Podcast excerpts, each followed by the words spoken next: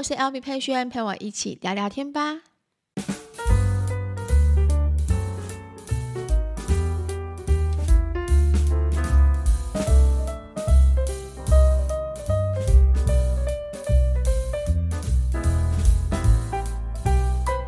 Hello，大家欢迎回到今天的 Podcast。今天是我们三月十五号星期三的 Podcast。不知道现在正在收听 Podcast 的您正在做什么呢？好，现在的我呢，应该人正在板桥的大型的视听会议厅里面，正在上课当中。对，因为这一集项目前是预录，就是我提前一天预录今天的内容。那我们三月十五号今天的话，其实我参加一个进修的课程，是 YouTube 创作者协会然后举办的这个进修课程。我在年前就报名了，因为它是需要呃课程费用的。所以我年前就报名了。那这课程的话呢，是从早上的九点上到晚上的六点。我超级期待的，我真的很期待。我发现小时候的我，我很不喜欢上课，但越长大到一定年纪的我的时候，我真的还蛮喜欢上课这件事情。我喜欢上我自己有兴趣的课。当我有兴趣的课，我报名之后，我就会很期待，然后很希望可以从中去学到什么。那这个创作者协会呢，是在去年的时候，其实就已经开始举办。去年是第一次吧，我记得那时候我就有参加了。那他可以在这一整天的课程当中，会有各个不同、不同呃，在创作者当中经营的创作者上台去分享他的在这段路当中的心路历程。那这些都是很厉害的前辈，就像是你们之前知道的阿弟啊、弟妹啊，或者是像去年我有听到这群人，还有呃艾琳，还蛮多啊。九妹九妹也有上台分享，对，就是蛮多的前辈都有上台去跟大家分享说，呃，自己在这段路当中其实有走过什么东西，在你们看到的一些。荧幕面前，你们可能看到哇，流量很高啊，他们很红啊，他们怎么样？但是其实，在私底下幕后的他们，其实又遇到困难跟挫折当中，也有看过，就是也有经历过这些，所以他们怎么走过来的，呃，他们都会一一的去做分享。我自己还蛮喜欢听这样子的分享，因为我觉得听了这样这样的分享之后，就会觉得自己其实不孤独。因为很多时候遇到挫折，我都是必须得要自己疗伤，自己自己告诉自己要坚强，要加油下去。但你听了那些前辈之后，你就知道说，哦，原来这么厉害的前辈也有遇到低潮期的时候，所以我更要加油，更要努力。好，所以我自己就觉得，哎。今年第二年的创作者协会的进修课程，我一定要报名。希望我今天一整天的时候，我也可以从中能够获得一些不一样的想法跟思维。如果不错的话呢，我再跟大家分享。好，那今天这一集的话呢，来跟大家来闲聊一下。闲聊什么呢？闲聊我搬家之后的我有什么改变。我是去年八月底的时候买房子，大家还记得吧？那时候的我非常快速的，应该不是讲快速，看房子的时间很久。但当我决定要买这间房子的时候，很快速的下决心，很快速的搬家，然后都在一个月内完成。那搬家完到这边住到现在，我算算看时间，八九十十一十二一二。哦，已经将近八个月的时间了。这八个月当中，我对于这个家的看法跟想法是什么？还有就是，呃，我自己因为这个家而有什么改变？好，首先呢，跟大家说，其实我住进来之后，我之前有曾经有一集有分享过嘛，就是当你有自己的家之后，你的心情就会变得更稳定。那个更稳定的感觉是来自于你不用再担心未来你可能要面临呃合约到期。我以前有个恐惧症，我不知道身为就是如果现在在收听的你，如果是租屋主，你会不会有？因为我自己就是会担心，呃，合约到期的那一天，我的房东会不会呃不租房子给我？然后再来就是。我租房子就是要和续约的时候，然后房东可能会来家里看。那因为你住过的房子，虽然说我们房子其实都还是会整理，可是他一定会因为你住的关系，可能有些东西会越用越旧。那我过去大部分的房子都是属于呃家具、沙发那些都是都是房东付的，所以我们家只要带行李过去就好了。可是像那些沙发啊，或是那些家具啊，也有可能因为你住久了，它就慢慢的变旧了，变变不是像一开始一样这么新的，那我就会担心房东会不会在意。所以只要每次到签约那一天，就是要签续约那一天，我就会特别的焦躁，我就会很担心害怕，到前一天晚上我会睡不着觉的那一种哦。那因为你也知道，我们家有三个小孩子。我如果今天房东万一临时不租我，或是他临时要调涨房价怎么办？那我要临时搬家，我要怎么办？那寄人篱下，都是我这几年来当中的一种感觉。所以我现在搬到新家之后呢，当我第一次看到我的水费、我的管理费、我的电费上面不是写房东的名字，而是写我的名字的时候，那种感觉就是觉得。哇，我真的是这个家的主人了，我再也不用担心以后呃会有人因为呃房子什么什么什么问题，然后我没有房子住。对，这是我心情最大最大的改变之一。那再第二个呢，就是呃很多粉丝们呢就是有问我，因为你们就知道之前看我影片，我想要换烘干机，我想要换瓦斯炉。当然，那个厨具那时候我有分享嘛，那个厨具是建商的厨具，所以那个厨具其实我一直也很想换新的。然后还有洗碗机，这个是我也是想要换新的。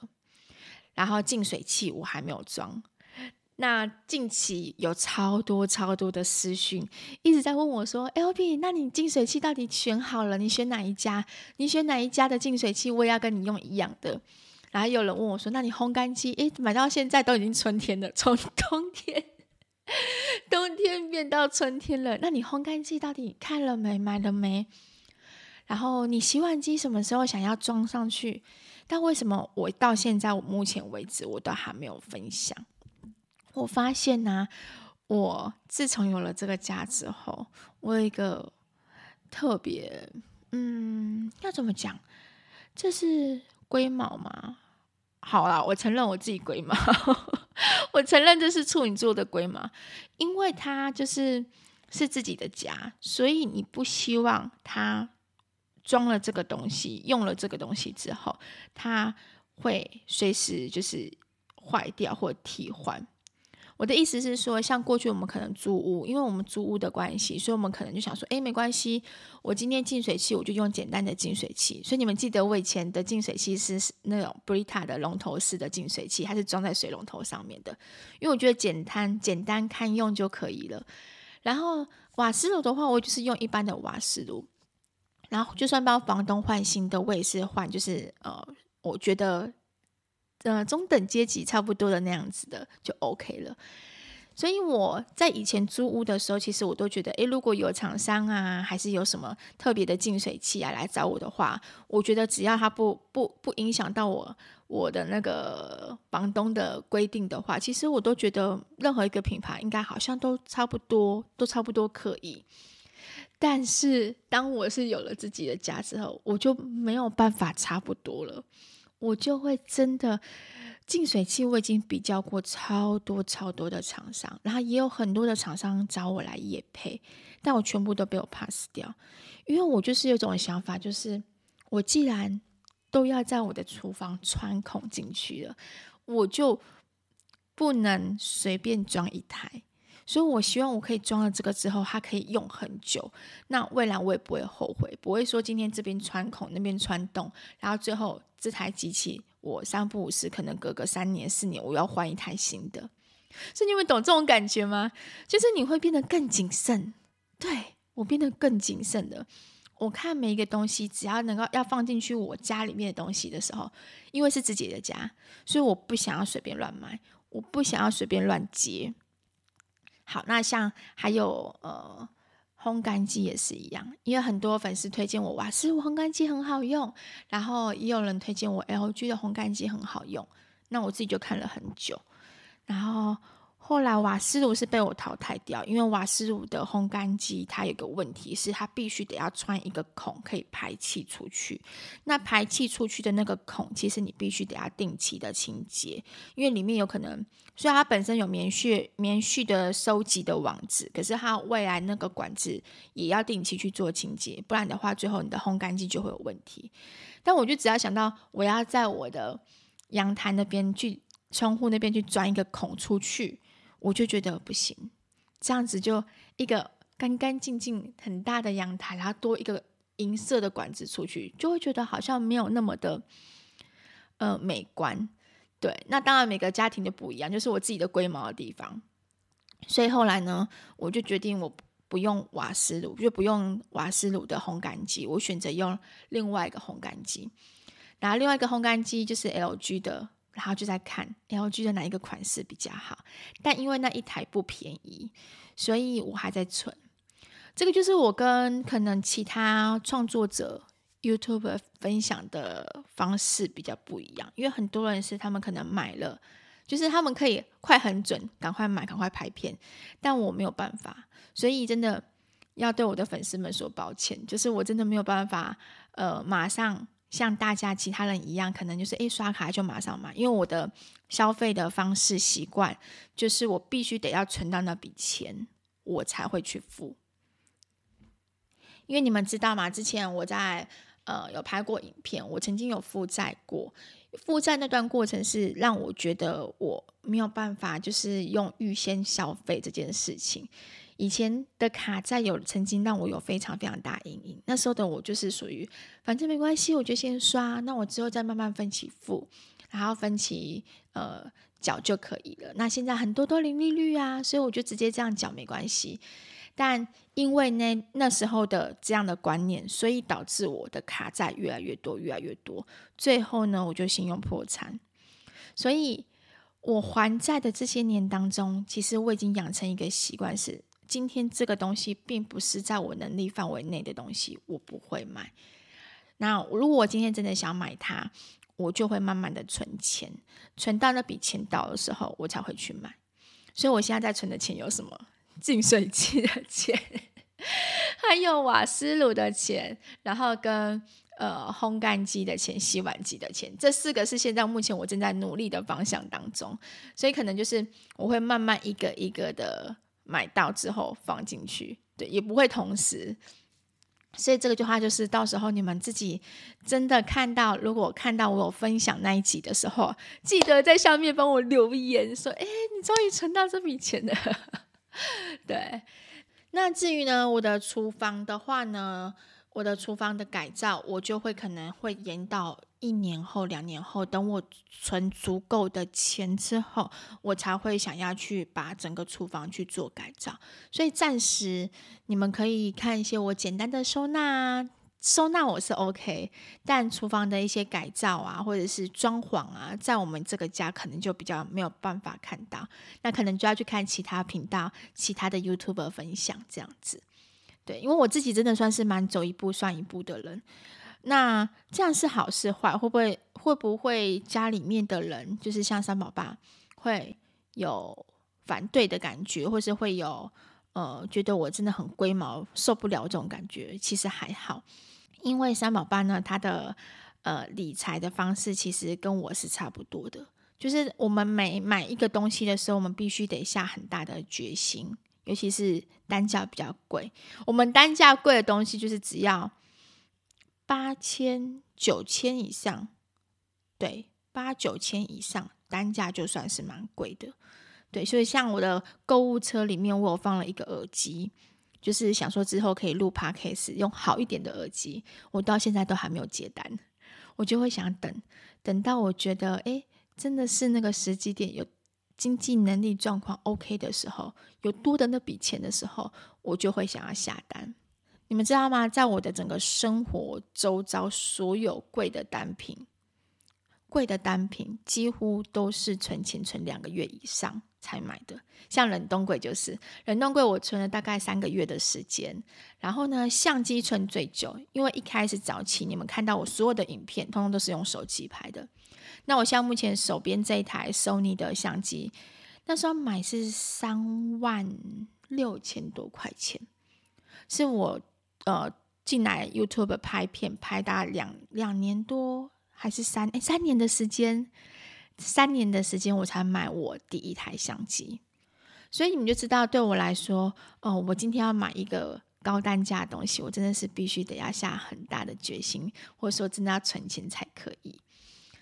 好，这就是我们我在近期当中，因为真的太多粉丝们来问我关于，呃，搬进来这个家之后啊，为什么我都一直没有看到我的其他的改造、其他的变化？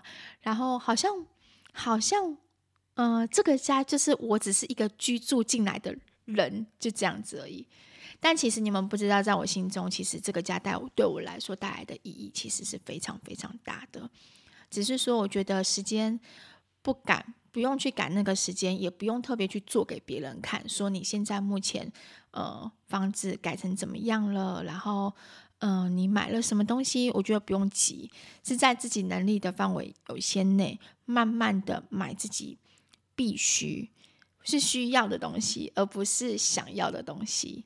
这就是我之前跟你们分享的理财观念，想要跟需要，你要先自己去做衡量。像我现在目前最想要的东西就是。烘干机，所以我第一个在存的钱就是烘干机的钱。那之后的话呢，可能就是净水器的钱，最后是瓦斯炉的钱啊。瓦斯炉应该会是先的，对，我还在看瓦斯炉要选哪一台会比较好。瓦斯炉的钱，再来是净水器的钱，最后是洗碗机的钱。所以我可能就是会给自己一个目标，慢慢的、慢慢的帮自己达到。所以呢，如果你们今天要看比较大的改造的话呢，可能就是要等到。两三年之后，对，两三年之后的话，可能我才会有慢慢的想要把这个家改成另外一个样子。所以呢，现在呢，我就慢慢的先享受一下这个家原有的风貌。那我知道呢，讲到这边就会很多人会问我说，那这样子关于。呃，存钱这件事情你都怎么存？因为听有人问我说，你上面那一集有说要去旅行，可是你们家呃刚买房子，有房贷又有车贷，那你们怎么去旅行啊？怎么有钱去旅行？那你有钱还要存这些东西？好，这个就是之前我曾经曾经在我忘记多久了，我看一下，想一下，应该是在四年前的时候吧，四年前的时候。我有曾经分享过一个关于信封理财法，我不知道你们知不知道。那是在我就是经济能力比较呃少的时候，那时候我自己没有薪水，是只有三毛爸一个担心，担心的状况下的时候呢，担心是那个担心啊。现在跟你们讲话没有字幕，又怕你们听错，一个人的薪水的意思，担心一个人的薪水状态下呢。要一家五口的理财方式是什么？你们可以上去搜寻 LB，然后信封理财法。其实那时候的我呢，就是把一个份薪水，然后呢固定的支出会有什么东西，我就会用信封把它写下来。然后这个信封就是我们的生活费，这个信封呢就是保险费，这个信封呢就是储蓄的钱。所以我是用这样的方式。那到现在目前，我的收入慢慢也我也有收入了，三毛爸有收入了。虽然我们两个的收入不会混在一起，这个我们夫妻的收入理财方式也是超多人好奇的。我们两个其实收入是不会混在一起的，他的钱是他的钱，我的钱是我的钱。那我自己的理财方式的话呢，我一样会有好几个户头，这个户头是旅游的户头，那这个户头是投资的户头。这个户头呢，就是我固定生活费的户头。最后另外一个就是我不会动的户头。所以当我的钱进来的时候呢，我就会知道我大概有多少钱会放在不会动的户头。这个户头就是未来我可能今天想要买什么家电用品的时候，那我就会自己把它呃预就是预存下来这样子。那另外的话呢，就是生活费的户头。那生活费的户头要怎样知道自己的生活费要多少才够？就是必须要靠记账。像我现在记到现在哦，我大概已经知道我的生活费需要准备多少，所以我不太需要记一些琐碎的小账。流水账这些我就不太需要去去写这些东西，因为蛮多蛮多人对于记账这一块他不太懂说，说那我要记到什么时候？为什么我要记账？你们要先懂记账的意义在哪边，是要了解你自己的消费模式。一开始的流水账只是要让你自己知道说，哦，原来你一个月的吃是花多少钱，用东西是花多少钱，然后呢，基本开销是什么东西，所以你要把它记下来。那你之后就可以知道说，像我可能一个月我们家的基本开销固定要六万块，那我就会知道说，我要必须拿六万块钱出来，那我就会让我自己。可能这一个月的当呃，应该花费当中，我就会控制在六万以内，不会到太多。如果到月底开始慢慢变少的时候，我就知道自己自己知道说，我可能外出吃东西要省一点，买菜的时候呢，要尽量选便宜一点的，就大概是这样子。所以要懂记账的用意在哪边，而不是一直傻傻的记下去，但是你不知道你的记账的意义是什么。好，那再来的话是旅游的钱。旅游的钱的话呢，我们也会固定有一个户头，然后呢，这个户头就是我跟三宝爸都会用到，就是我会诶放多少钱进去。那我们不会去规定你要一定要放多少，或我一定要放多少，就是随性的，就是随性的放在这个户头里面。那这个就是我们未来的旅游基金。所以其实我们的今年的五月份，我们会去 Okinawa 冲绳玩。那这也是三个小孩子第一次旅游，然后我跟三宝爸，呃，继二零几年啊，我们结婚前去过马来西亚一次，之后就再也没有出过国了，所以已经超过十年以上我们没有出国过。对，但是我们也是第一次出国。那刚好这一次出国又遇到了三宝爸的生日，然后过几天是恩恩的生日，再过几天下个月是晨晨的生日，所以我就直接跟他们讲说。好吧，就当做是你们的生日礼物，这三呃三个人的生日礼物。然后呢，还有一个很特别，就是疫情过后的我们一起出国，所以这些花费都是在事先我们都已经先准备好。那最近不是会有那个每个人都会有六千块钱，应该是六千吧，政府会发的嘛？那那笔钱我们也会留下来当做是出国的旅游的钱。所以基本上我的理财方式其实不会很难，我不会想要就是嗯、呃、用很多像有些人说教你怎么赚钱那种那种那种影片或那种话题，其实不会影不会太吸引我，因为我知道一件事情是，你必须得要了解你自己的理财方式是什么，你一旦懂你的理财方式。那再来的话，你就要学习怎么去控制你自己的理财。然后，如果今天有债务的话，你要懂得怎么去理债，把债务先还完。那这样子在做理财方面的话呢，你才会有往前踏的一步。不然你永远都是在欠别人钱，永远都是在还别人钱。最后，最最最重要的一件事情就是，一定要帮自己创造不同的收入来源。这个是很重要的一件事情。假设你今天是一个上班族，那上班族领固定的薪水，以前的我的思想也会是这样子，我就是领固定思想，那固定的薪水，我就用那笔固定的薪水去存钱。可是我怎么存，我都觉得我存得非常的慢。那其实原因就是因为你的薪水是固定的，那你的生活开销那些东西。也有可能是固定，甚至有可能不小心会突然间变多。那当然，这样子你要存钱的状况下就会比较辛苦。那我们要如果要一直都每天都靠省吃俭用的话，那日子也会过得很辛苦。所以，其实最好的方式是创造自己的收入来源。那创造自己收入来源有非常多种，你可以斜杠，你可以当做一个小生意，你可以卖一个东西。那你也可以去学个技术，最未来自己开个工作室，然后呃，在你休息时间或是在你放假时间去接接客人，这些都这些通通都都是。那一定要记得一件事情：当你有其他额外的收入的时候，你也不要去放弃你原本的工作。这是我自己跟别人比较不一样的想法。你们会看到我的限动，会发现说，诶，LB 好像都会利用休假的时间、六日的时间，然后去工作室雾眉去干嘛？为什么我要这么拼？哦，我主行业其实 YouTube 好像开团，好像就就收入就不错啦。为什么我还要这么累？其实是我也告诉我自己，就是我不要去放弃任何一个收入的来源之外，我也要去累积我自己的经验值。对，未我不知道未来 YouTube 会不会一直都这么好，我也不知道未来开团会不会一直都这么好，但是我不能因为这样去放弃我其他行业的技术的累积、经验的累积。虽然说他可能一开始赚没有很多，就像现在我，我一个礼拜只赚一天，或一 一个礼拜只接两个客人，少少的少少的钱，但是但是这个少少的钱啊，呃，换的价值更大的是我的经验，一直是，诶，我要多一个作品了，我要多一个手感了，所以我觉得这个是。一直是相乘上去的，不一样的价值相乘上去的。那你们自己在经营不同的事业的时候，你们自己也要这样的心态，就是告诉自己说，就算今天这个时间点当下我没有办法赚很多钱，但我可以获得到的是什么东西？这些东西在未来两三年之后，它会加倍的给你。所以我自己懂这件事情之后，我觉得像我现在目前物美的工作很事业是很很稳定的。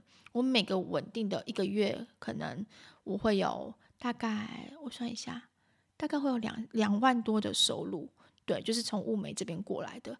但如果没有我前几年的的，的经验的累积的话，我就不会有现在的我。所以呢，特别跟你们去分享这件事情，跟你们聊这件事情的原因，就是因为，嗯，他太多人都会问我关于理财要怎么理财，为什么？呃，你一一个人要讲养一家五口，我们家双薪讲一家五口，我们就已经很辛苦了。但我们到底要怎么样可以把收入提升？对，这就是我自己把时间花在收入提升、经营不同的行业的呃事情上面。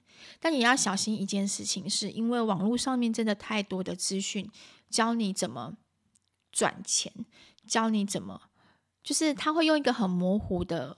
大饼画给你，对，这是我最近常常看到，因为我自己很喜欢看理财相关的东西，但我最近发现有大量的这样的讯息，可能要希望你可以花钱去上他们的课，然后教你怎么赚钱，教你怎么去用。可是我自己仔细看了那一些影片之后，我发现太模糊了，就是太不实际了，就是他只是给你一个很大的一个前景跟梦想，但是他没有教你去怎么做。那我不希望大家就是会因为这样子而受骗。其实我希望你们，如果今天存到一笔进修的钱，你要知道进进修的这一笔钱你是花在什么地方。如果你今天花在是学技术、学剪头发、学物美、学呃设计、学什么东西都好，我觉得你只今天只要学一个技术，那就没有问题。但如果今天你是花钱学一个理念的话，那你就真的要好好的思考一下，这个理念是不是真的可以。帮你改变你自己的思维，对，所以我觉得很多东西并不需要花钱去分享，就是花钱去上这个课程。就像我现在跟你们讲这些东西，很多人是把它变成是花钱的课程，然后希望你们去买来听。但我觉得不不太需要花钱，就是真的是一个非常非常基本的分享。那我只是用比较白话的方式，自己的经验跟大家说。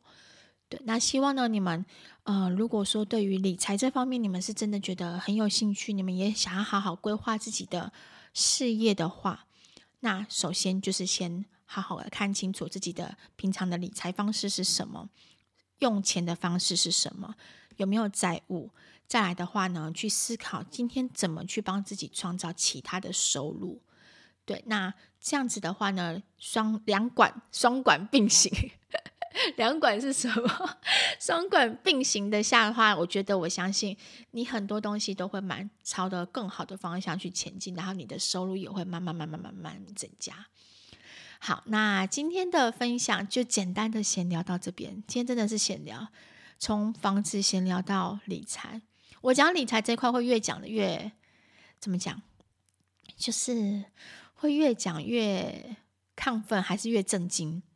总之，我希望你们大家不要听到觉得听的觉得无聊想睡觉。对，总之反正理财这种东西就跟保险一样，当你聊一个东西的时候，你就会越来越越来越震惊，越来越震惊起来。